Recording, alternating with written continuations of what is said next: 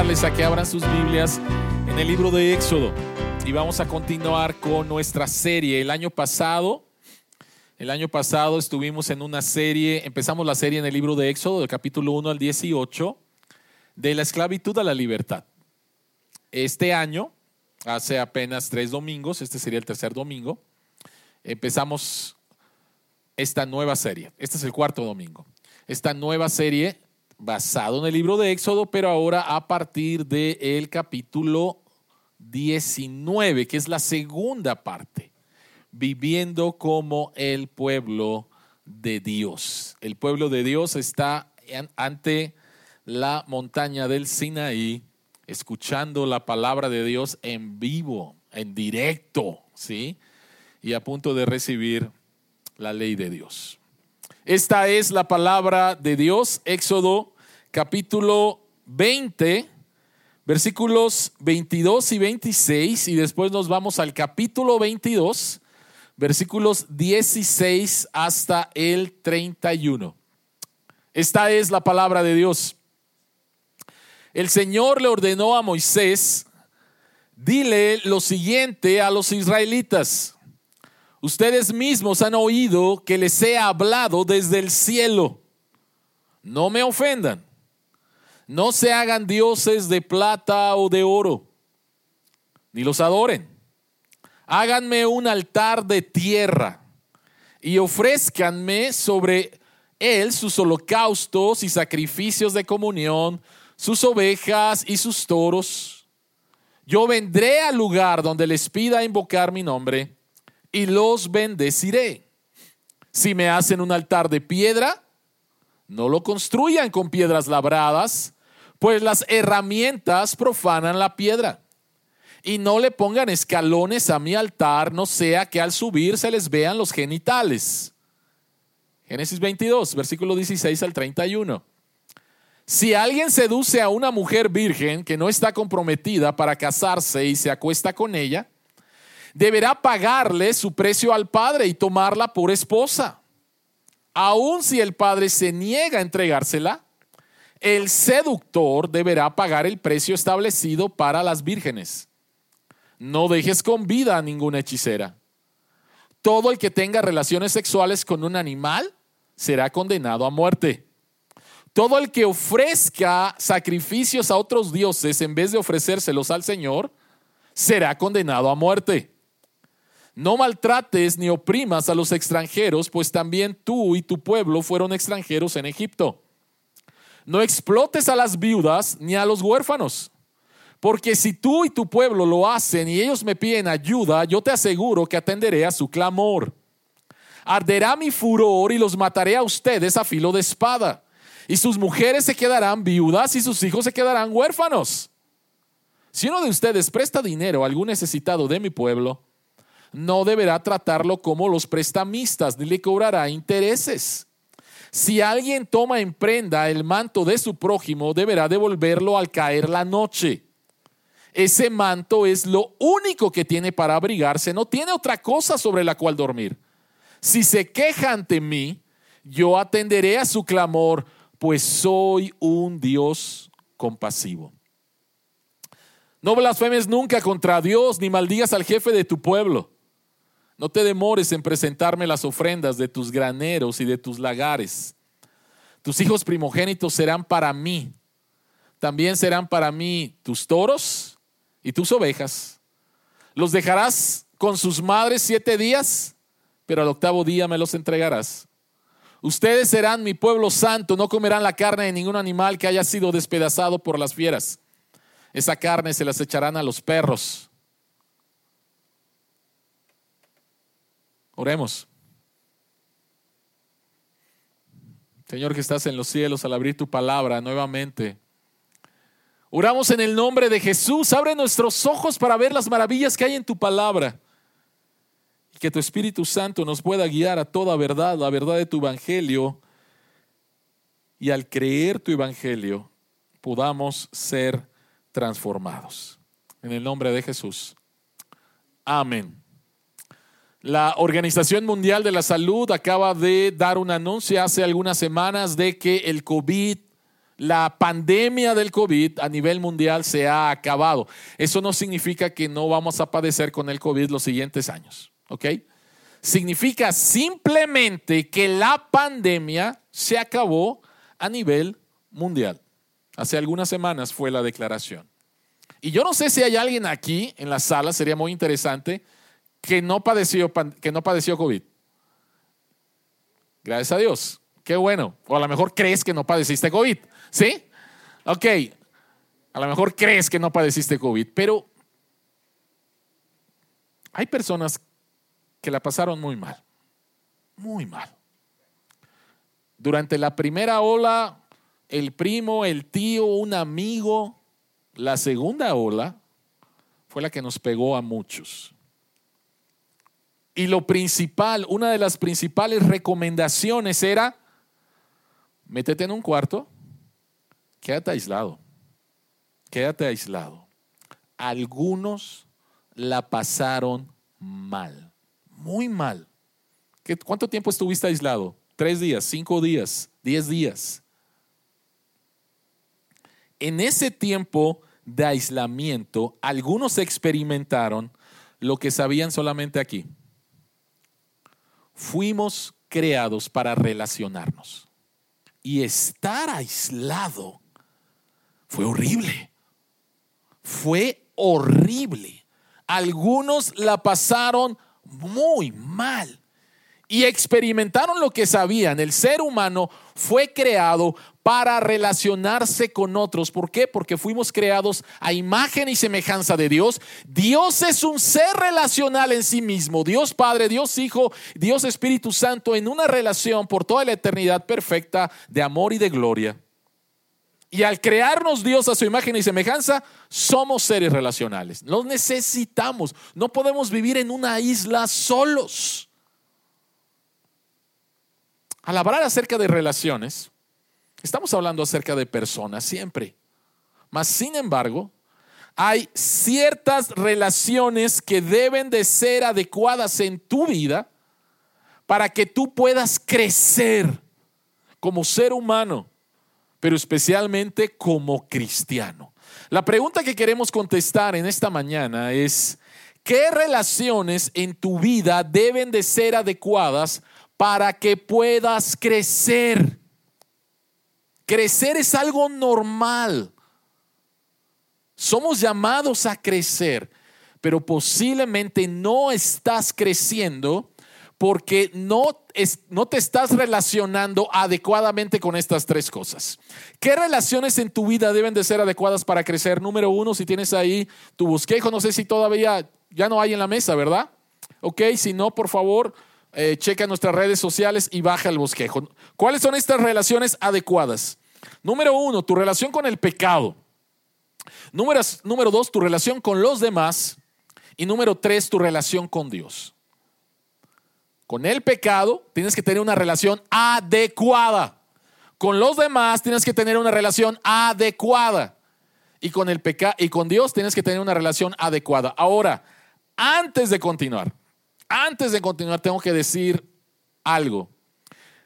Estamos en el contexto de los diez mandamientos. Fernando predicó la semana pasada, Éxodo 20 del 1 al 17, los diez mandamientos. El pueblo de Dios está en el Sinaí, se va a quedar ahí 11 meses escuchando a Dios, va a recibir la ley, se les va a explicar, ¿ok? Y como leímos hace un momento, de repente aparecen penas capitales para algunas personas. Y posiblemente tú estés pensando, ¿Y, cómo, y, qué hacemos con eso?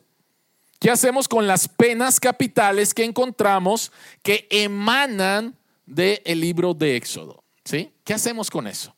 Y déjenme decirles que hay un montón de errores si no entendemos lo que les voy a decir antes de meternos al texto. Número uno, los diez mandamientos, Dios se los da a un pueblo salvado y lo has escuchado hace tres semanas lo escuchaste, hace dos semanas lo escuchaste.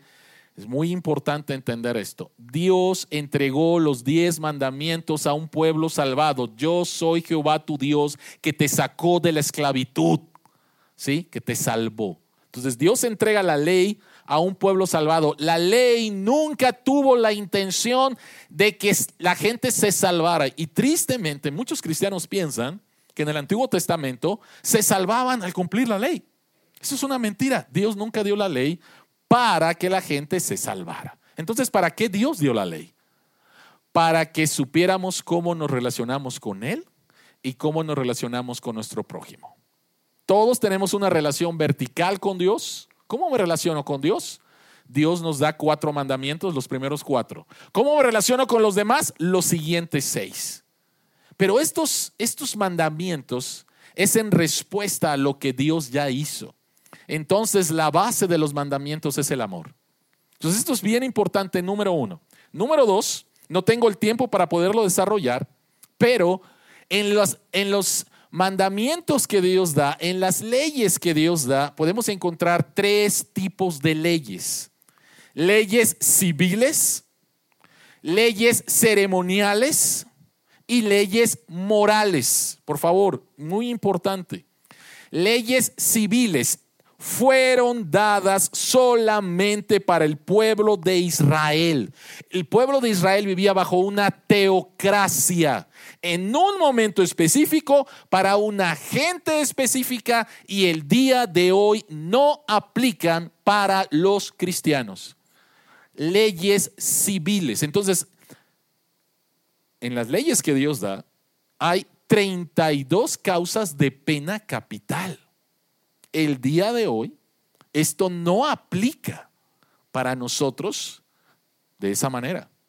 Tenemos otras, otras formas de atender con esos pecados que menciona Dios que tenían que ver con su pueblo en ese momento. Leyes civiles no aplican, por favor, no nos equivoquemos.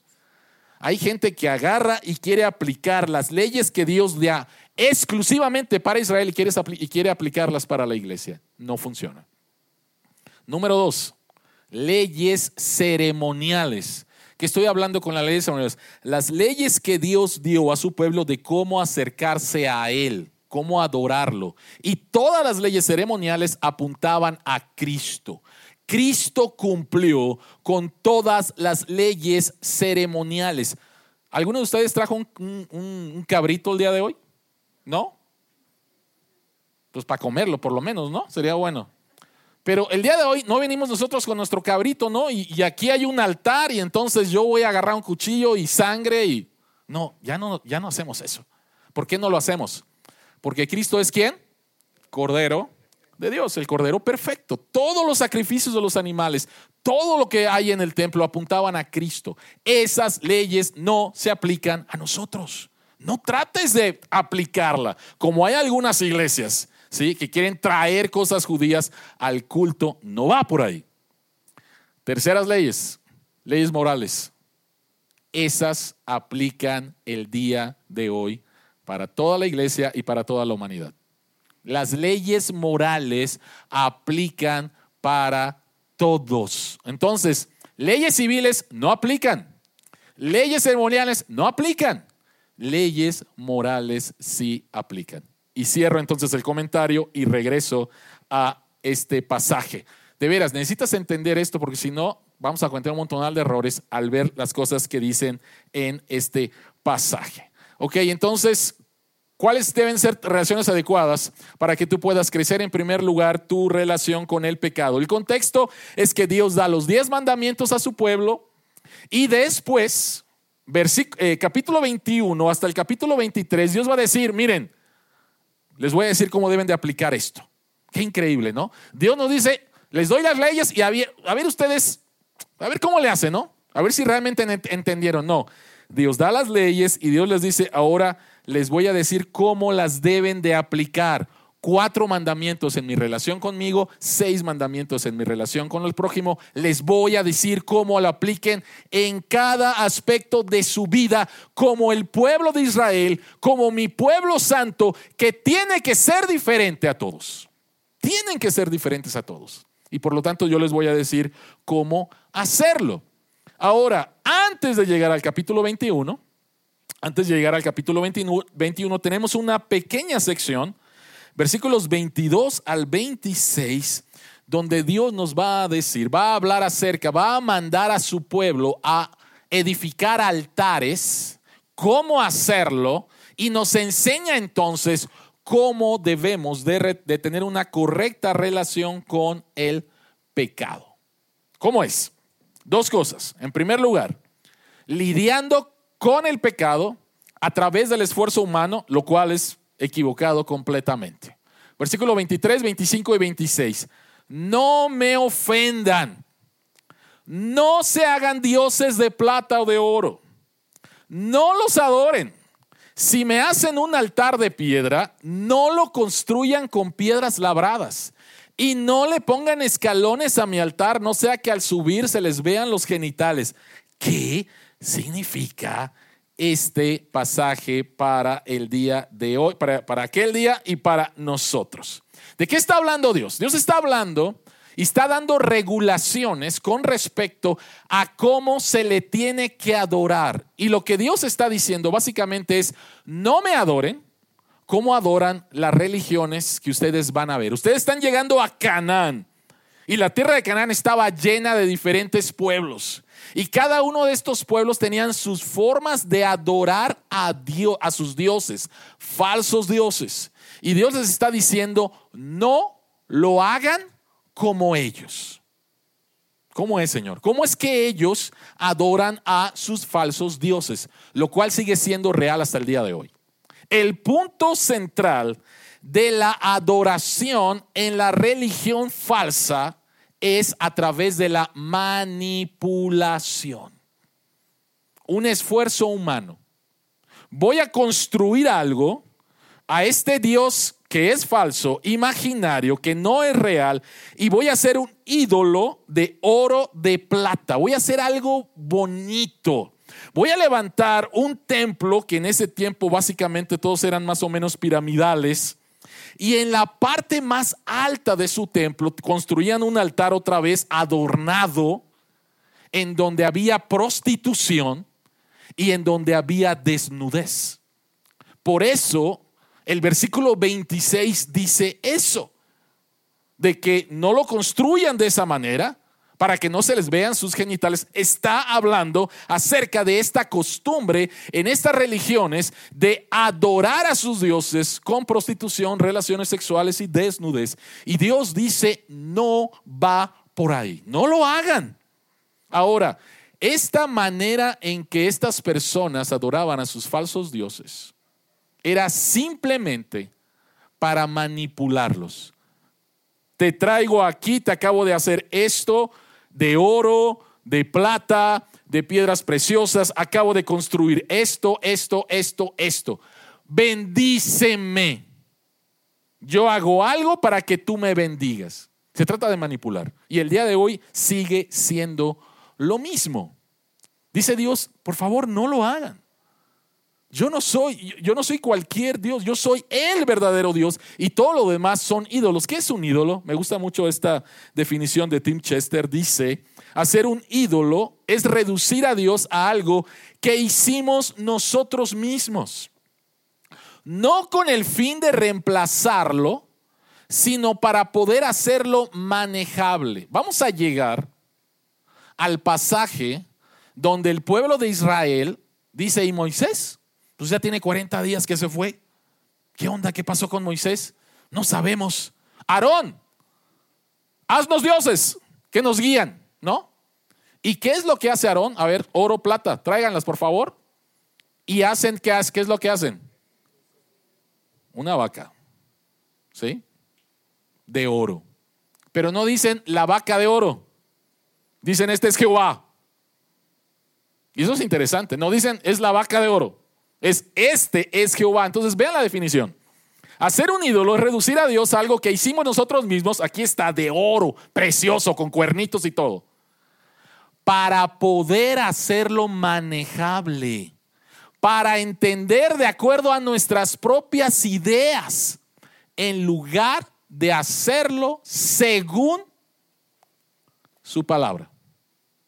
Todos nuestros ídolos es a mi semejanza. Yo quiero un Dios a mi semejanza para que yo lo pueda manipular. Dios dice, yo no soy manipulable. yo no soy manipulable. No trates de adorarme a través de hacer algo, por más precioso que sea. Dios dice, no va de esa, no va por ahí, ese no es el camino. Entonces debemos de lidiar con el pecado a través de la provisión de Dios. ¿Qué significa esto? Dios dice, háganme un altar de tierra y ofrézcanme sobre él holocaustos y sacrificios de comunión, sus ovejas y sus toros, yo vendré al lugar donde les pida invocar mi nombre y los bendeciré. ¿Qué significa eso de que háganme un altar de tierra? Lo que Dios está diciendo es, la tierra yo la creé y yo puedo proveerte de la tierra. Tú no necesitas hacer absolutamente nada. Toma la tierra, toma las rocas, no las labres. Toma de lo que yo te he dado. En otras palabras, no vengas a adorarme con tus obras. Ven a adorarme de acuerdo a lo que yo ya he provisto. ¿Y qué es lo que yo ya he provisto? La tierra, las piedras, los animales. Y cuando un judío, un israelita, venía delante de Dios con un animal, nuevamente, él no lo creó, Dios lo creó. Y entonces él sabía que era un pecador delante de Dios. Entonces el judío ponía sus manos en la cabeza del animal, haciendo de manera simbólica transmitiendo sus pecados al, animal de manera simbólica y entonces el animal era sacrificado. Hay un sustituto y el sustituto lo provee Dios, no lo proveí yo, lo proveyó Dios. Y Dios dice entonces, al lidiar con tu pecado, no lo hagas a través de tus propios esfuerzos. Tú no puedes manipularme. Tienes que hacerlo a través de lo que yo he provisto. El libro de Hebreos, capítulo 13, el versículo 10, nos enseña que Cristo es tanto la ofrenda, el sacrificio, como el altar mismo. Entonces, para lidiar con nuestros pecados con Dios, necesitamos hacerlo a su manera, no a mi manera. Y mi única responsabilidad al hacerlo a la manera de Dios es recibir su bendición. Vean por favor lo que dice el texto. Dios dice, yo vendré al lugar donde les pida invocar mi nombre. ¿Y qué? Y te voy a bendecir. Si lo haces de acuerdo a lo que yo he provisto, tierra, piedras no labradas y el animal que te pido que sacrifiques, si lo haces a la manera en que yo lo digo, de la manera en que yo he provisto, ¿qué es lo que te corresponde a ti? Recibir la bendición recibir la bendición. ¿Qué significa? ¿Por qué estamos dando toda esta explicación? Para decir que debes de tener una relación correcta con respecto a tu pecado, a cómo te relacionas con tu pecado. Hay dos formas en las cuales te puedes relacionar con tu pecado. La primera de ellas es adornar tu pecado. La segunda de ellas es hablar honestamente de lo horrible de tu pecado venir en arrepentimiento, confesarlo y recibir la provisión de Dios. Esas son las dos formas. ¿Qué significa adornar tu pecado? ¿Qué significa adornar tu pecado? Como estas religiones paganas que venían, oro, plata, etcétera, y vamos a adornar y vamos a tratar de manipular a Dios. ¿Qué significa adornar tu pecado? Muchas formas. Muchas formas. Ocultarlo, mentir sobre él, echarle la culpa a otros, justificarlo, imponer tu pecado sobre otros. Hay muchas formas de adornar tu pecado. Y Dios dice, no va por ahí. No estés esperando que yo pueda perdonar tus pecados al traerlos delante de mí y adornarlos de esta, de esta manera. No va por ahí. Y tengo, y, quiero compartir con ustedes una, una aplicación para todos, pero especialmente para los padres que tienen hijos chicos o, eh, o hijos simplemente. Si tu meta para tus hijos es una vida de perfección, sin pecado, tú estás esperando que tus hijos vivan una vida de perfección sin pecado, estás muy equivocado. Hay muchos padres que solamente tratan a los hijos con ley, ley, ley, reglas. No hagas, no hagas, no hagas. Y piensan que están haciendo lo correcto. No estás haciendo lo correcto. No estoy minimizando, por favor, y que para que no se malentienda, no estoy minimizando el que tenemos que enseñarles a nuestros hijos que deben de obedecer. No estoy minimizando eso. Pero si tu única manera para enseñarles a tus hijos a relacionarse con su propio pecado es una vida de perfección sin pecado, estás muy equivocado. En primer lugar, porque no, no, eso no va a suceder jamás. Tus hijos van a pecar. ¿Escuchaste, padre? Tu hijo, tu hijita preciosa, tu hijita linda, tu ángel, tu precioso, va a pecar. Va a pecar. El punto es, ¿qué haces? ¿Qué haces?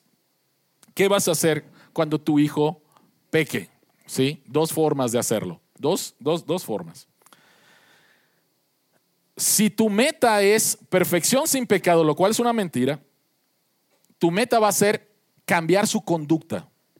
Mi hijo me dijo una mentira. Tengo que decir que los cristianos, los niños cristianos, no pueden decir mentiras, ¿no? Y entonces no sé cómo le vas a enseñar. Hay muchas formas buenas y malas de que no tienes que decir mentiras. Un cambio de conducta. Pero ¿sabes de dónde sale la mentira? La mentira sale del corazón podrido de tu precioso hijo. Al igual que la tuya, al igual que tu propio corazón. ¿Sí? El problema es este, el problema es que si nuestra meta es esa, cuando nuestros hijos son pequeños y no les hemos enseñado que somos pecadores, Nuestros hijos nos ven como qué? Como perfectos. Y posiblemente te agrade que tu hijo te vea perfecto. Pero le estás enseñando una mentira. ¿Por qué no lo eres? No lo eres. ¿Sí? Ahora, tu hijo va a crecer.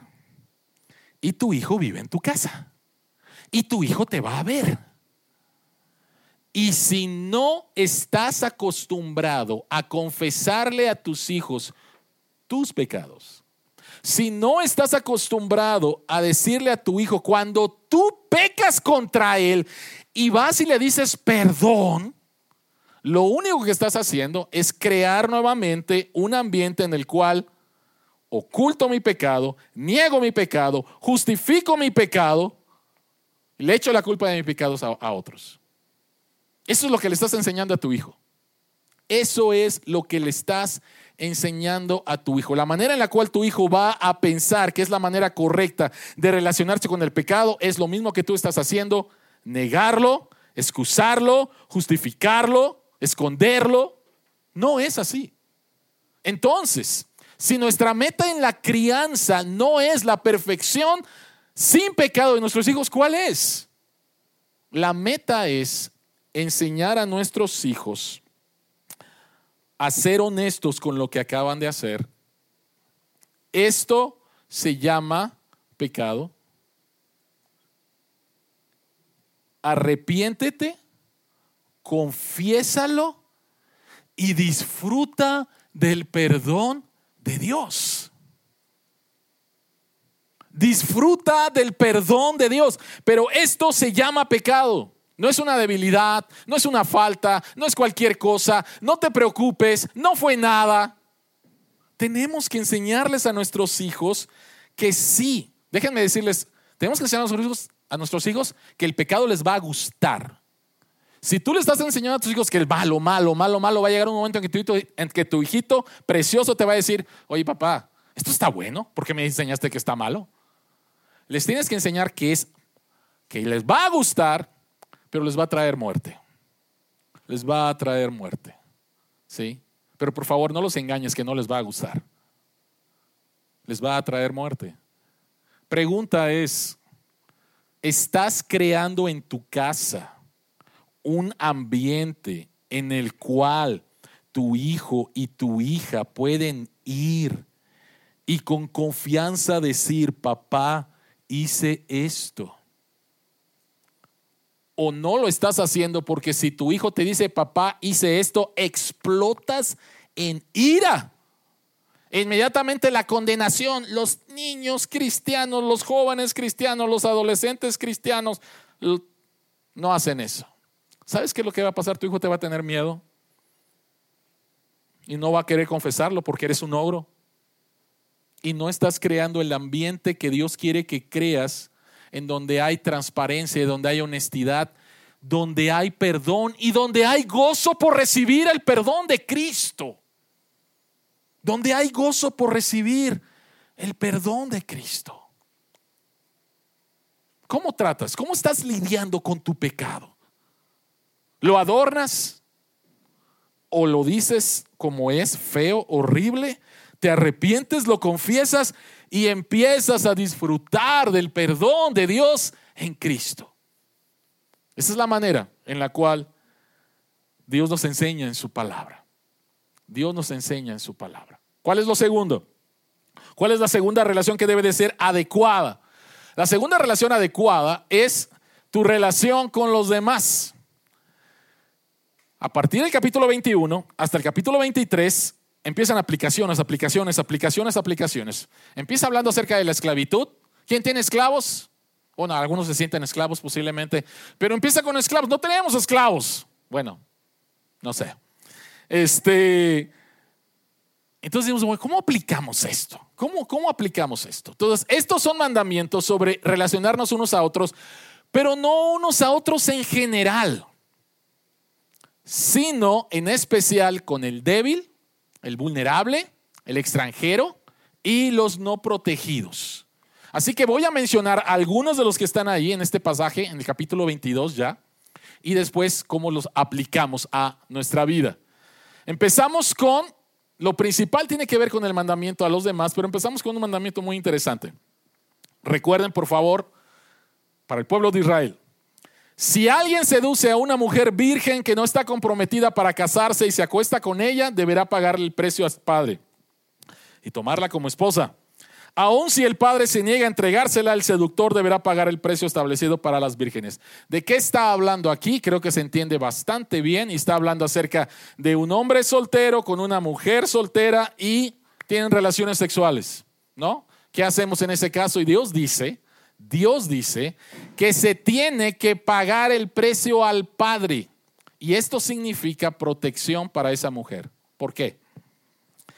Lo que se tiene que pagar es como una dote, ya no se acostumbra mucho, aquí hay todavía algunas culturas que todavía utilizan esto de la dote y la dote era una cantidad económica de diferentes formas, pero era una cantidad económica para proteger a la mujer en el caso que su esposo muriera. Porque si el esposo muriera, la mujer queda completamente desprotegida, iba a ser una viuda. Y en esa sociedad era algo bastante serio. Y entonces la dote era para proteger a la mujer y se le dice al seductor, cásate con ella, ¿no? Pero a lo mejor el padre dice, pues no me gusta este hombre y no se la da a, el hombre, ¿no? Pero aún así tiene que pagar. ¿Por qué? Porque la mujer ya no es virgen, posiblemente va a ser muy difícil que ella se case y necesita un sostenimiento económico. Y entonces esto tiene que ver con proteger a la mujer y hacer responsable al hombre de lo que hizo. ¿Cuál sería el equivalente del día de hoy? Hay personas, padres, hombres que casados, sin casar, han tenido hijos y les dicen a los hijos, Adiós. ¿Y qué exige la ley? No, señor, no va por ahí. Usted es responsable y usted tiene que mantenerlos. Algo similar, para que podamos entenderlo un poquito. Pero aquí el punto otra vez es protección para esta mujer. Otro mandamiento rápido. Versículo 21, no maltrates ni oprimas a los extranjeros, pues tú también y tu pueblo fueron extranjeros en Egipto.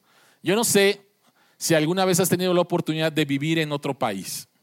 Un extranjero es alguien que vive en otro país y tiene serias ah, adversidades. No conoce el idioma, no conoce las costumbres, está en desventaja con respecto a los que son nacionales. ¿Sí?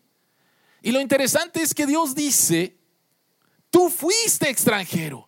Tú viviste en Egipto, tú sabes lo que es estar en desventaja, tú sabes lo que no es entender el idioma, Tú lo sabes.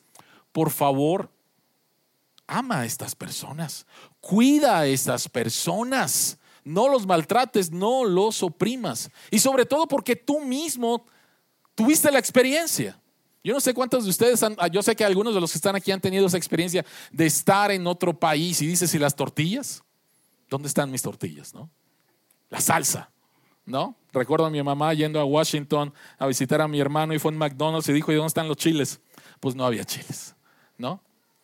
Pero muchos de nosotros, aunque no hemos vivido en algunos, en, un país extranjero, a veces nos sentimos como extranjeros en nuestro propio país. Llegar a una escuela nueva donde no conoces a nadie.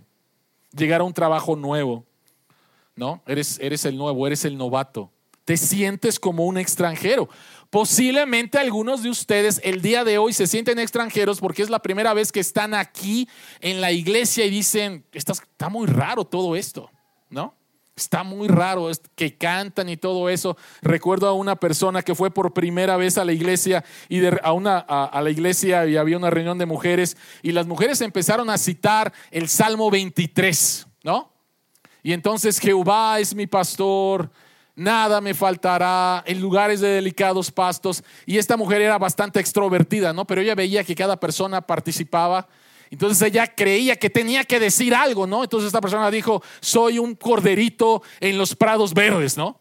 Entonces así como, ¿qué estás diciendo? ¿No? Pero se sentía extranjera.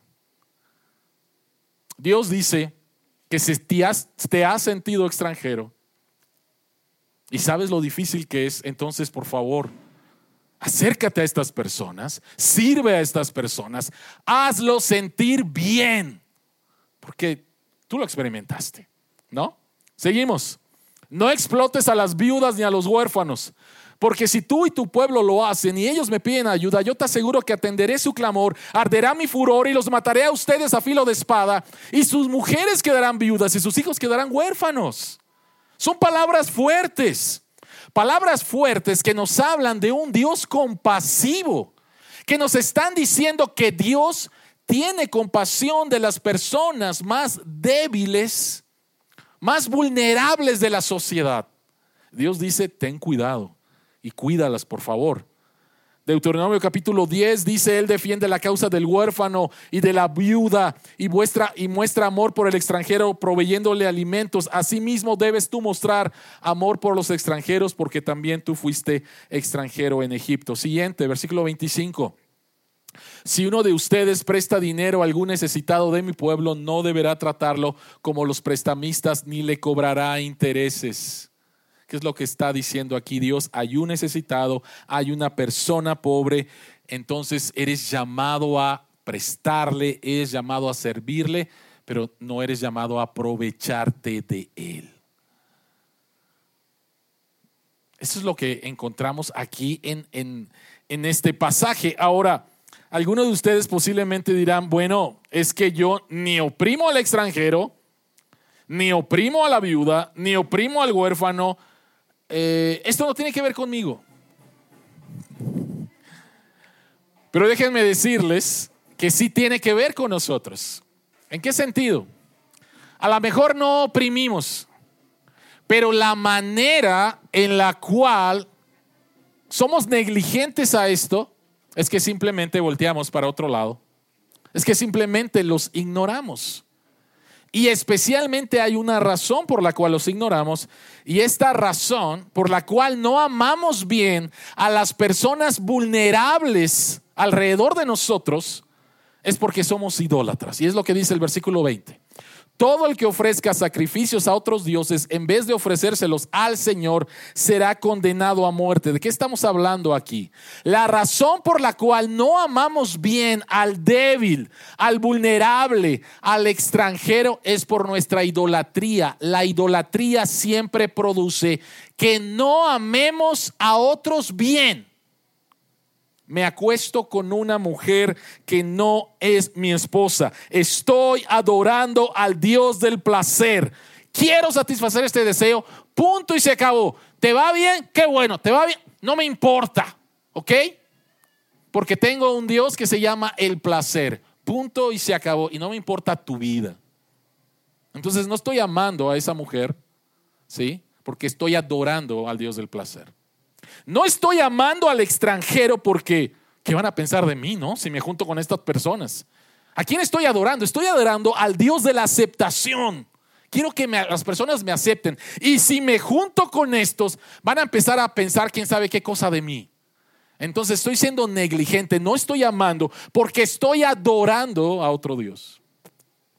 ¿Por qué no atiendo a la viuda o al huérfano? ¿Por qué? Porque estoy adorando al Dios de la comodidad. Ay, tener que ir a visitarlos.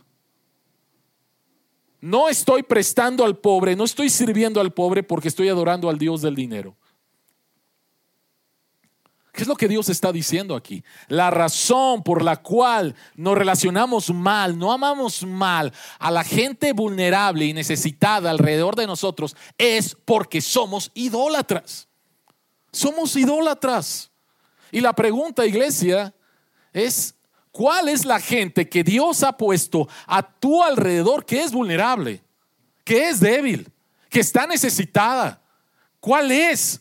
Dios la ha puesto. Y la pregunta es, ¿por qué no los estás amando bien? ¿Cuál es el Dios falso que estás adorando que no te permite amar bien a estas personas que Dios te ha puesto? ¿Cuál es? Dios nos llama a relacionarnos bien con los demás, en especial en este pasaje del vulnerable, del débil, del necesitado. Y si no lo estamos haciendo bien es porque otro Dios, un Dios falso, ha tomado el control de nuestra vida. ¿Cuál es la tercera? Tu relación con Dios. Necesitamos tener una correcta relación con Dios. Y aquí hay un versículo de una manera especial en la cual Dios quiere que nos relacionemos con Él. Versículo 28, no blasfemes nunca contra Dios. No blasfemes nunca contra Dios. Y podemos traducir literalmente este texto como, no tomes a Dios a la ligera. ¿Qué significa tomar a Dios a la ligera? Es lo que vamos a explicar en este último punto. Permítanme ilustrarlo de la siguiente manera. Dios nos permitió vivir como extranjeros en los Estados Unidos por cuatro años. Y recuerdo especialmente los primeros tres meses yendo a una iglesia donde todo el servicio era en inglés y después en un fin de semana regresar a Monterrey para atender algo y ir a, ir, a la iglesia Encuentro con Dios y, y, adorar a Dios en español. Yo dije, qué padre es adorar a Dios en español. ¿Sí? Me supo a gloria. Después de tres meses de estar escuchando inglés, inglés, inglés, me supo a gloria escuchar, eh, adorar a Dios en español otra vez. En ese tiempo, en este pequeño pueblo que vivíamos, Clover, pegado a, a, Charlotte, en Carolina del Norte, no, no, no cae nieve regularmente en la época de invierno, a veces cae, y especialmente cae siempre regularmente febrero, marzo, solamente un día y después se quita. La primera vez que, cayó nieve dijo, wow, increíble, ¿no? Todo, todo blanco. Y entonces dije, tengo que ir a, a, Walmart y voy a salir en el coche y voy a estar viendo la nieve, bien bonito. Pero lo que no sabía es algo que se llama el black ice, el hielo negro. No es hielo que sea de color negro, sino es una capa de hielo que se pone por el, por, por los por el camino donde tú no lo distingues. Hay una capa de hielo, ves el pavimento negro, pero tú no sabes que hay una capa de hielo. Y entonces empecé a manejar y de repente, ¡eh! ¡Éjale! ¿Sí?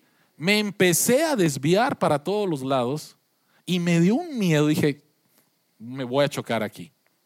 Yo no sabía, yo tomé a la ligera el, la nieve y no entendía qué es lo que estaba pasando. Y por haberlo tomado a la ligera, me empecé a ir a la izquierda, me empecé a ir a la derecha y de veras fue una experiencia nada agradable. Y gracias a Dios no me pasó nada, pero después tuve que preguntar, oye, ¿cómo manejo cuando hay black ice? ¿No?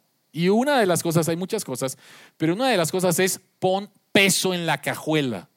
Pon peso para que tu carro no se pueda desviar fácilmente. Cuando tomamos a Dios a la ligera, cuando tomamos a Dios a la ligera, estarás yendo de un lado a otro adorando a los dioses de la cultura con resultados desastrosos. cuando tomas a Dios a la ligera, estarás yendo de un lado a otro en la vida adorando a los dioses de la cultura. Algunos ejemplos. Versículo 29, no te demores en presentarme las ofrendas de tus graneros y de tus lagares. ¿Cuántos tienen graneros? ¿Cuántos tienen lagares? Ah, pues no tenemos, pues, no tiene nada que ver con Dios. No, señores, no, no va por ahí. Aquí está hablando acerca de dinero. Y algunos de ustedes están tomando a Dios a la ligera a través del dinero. Y entonces, en lugar de darle a Dios y adorar a Dios como, Señor, tú me lo has dado todo, entonces estamos viendo de un lado para otro, adorando a los dioses de la cultura con respecto a el dinero.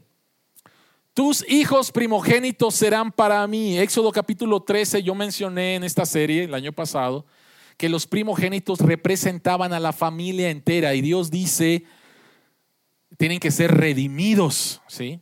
Y entonces si tomamos a Dios a la ligera con respecto a la familia, igualmente, el día de hoy hay tanta presión con respecto a cómo debes de educar a tus hijos. Nuestros hijos están siendo atacados con una, unas ideas completamente equivocadas. Y si tomamos a Dios a la ligera y permitimos nuevamente que la psicología secular y otras cosas sean las que eduquen a nuestros hijos, mira, por aquí, por allá y por acullá, ¿no? Te vas a ir simplemente por todos lados. Versículo 30. También será para mí tus toros y tus ovejas. ¿Cuántos tienen toros y ovejas? Nadie. Bueno, el toro y las ovejas eran las herramientas de trabajo en una sociedad agrícola, que era la sociedad en la cual se desarrolló el pueblo de Israel. Entonces, lo que Dios está diciendo aquí está hablando acerca de tu trabajo. Algunas personas, especialmente jóvenes, están yendo a la universidad simplemente yéndose cuál es la carrera que, me va a dar más dinero. ¿Cuál es la carrera con la cual yo voy a sobresalir? En lugar de ver la vocación que Dios les ha dado y adorar a Dios a través de esa vocación, ¿no? Yendo por un lado y yendo por el otro. La palabra ídolo en hebreo significa sin peso. La palabra ídolo significa sin peso. Entonces, cuando yo estaba manejando sobre el black ice y no tenía peso, me fui para la izquierda, me fui para la derecha y estuvo en peligro mi vida. ¿Qué es lo que necesitamos? Necesitamos el peso de Cristo. Necesitamos el peso de Cristo. Versículo 29 dice, tus primogénitos serán para mí. Otra vez, esto va con Éxodo capítulo 13.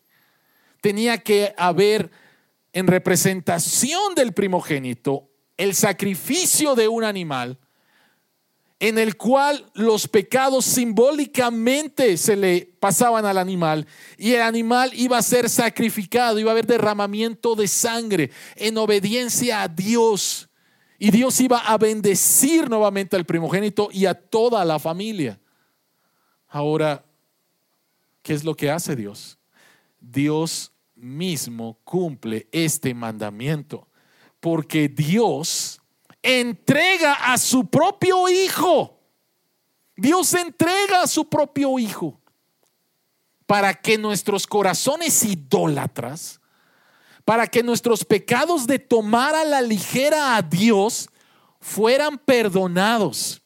Y Pablo dice en Romanos 8:32, el que no escatimonia a su propio Hijo, sino que lo entregó por todos nosotros y Cristo en la cruz paga por nuestros pecados, paga porque nosotros tomamos a la ligera a Dios, paga por las idolatrías de nuestro corazón. Él paga, Dios lo entrega. Y vean por favor cómo termina el texto. El texto termina diciendo, ¿cómo no habrá de darnos generosamente junto con Él todas las cosas? Y ahí nosotros pensando en que Dios es un pichicato, ¿no? Y que no, no nos da y que yo tengo que proveer para mí mismo y me tengo que proteger y por qué voy a ayudar. Y el que no escatimonia a su propio Hijo, ¿cómo no nos dará juntamente con Él todas las cosas? Y entonces el peso de la gloria, de la muerte y la resurrección de Jesucristo dirige mi vida. y no ando para la izquierda y para la derecha. Y no ando adorando a los dioses de la cultura el día de hoy. El peso de la gloria de Cristo permite que vaya en la dirección correcta. Él me empodera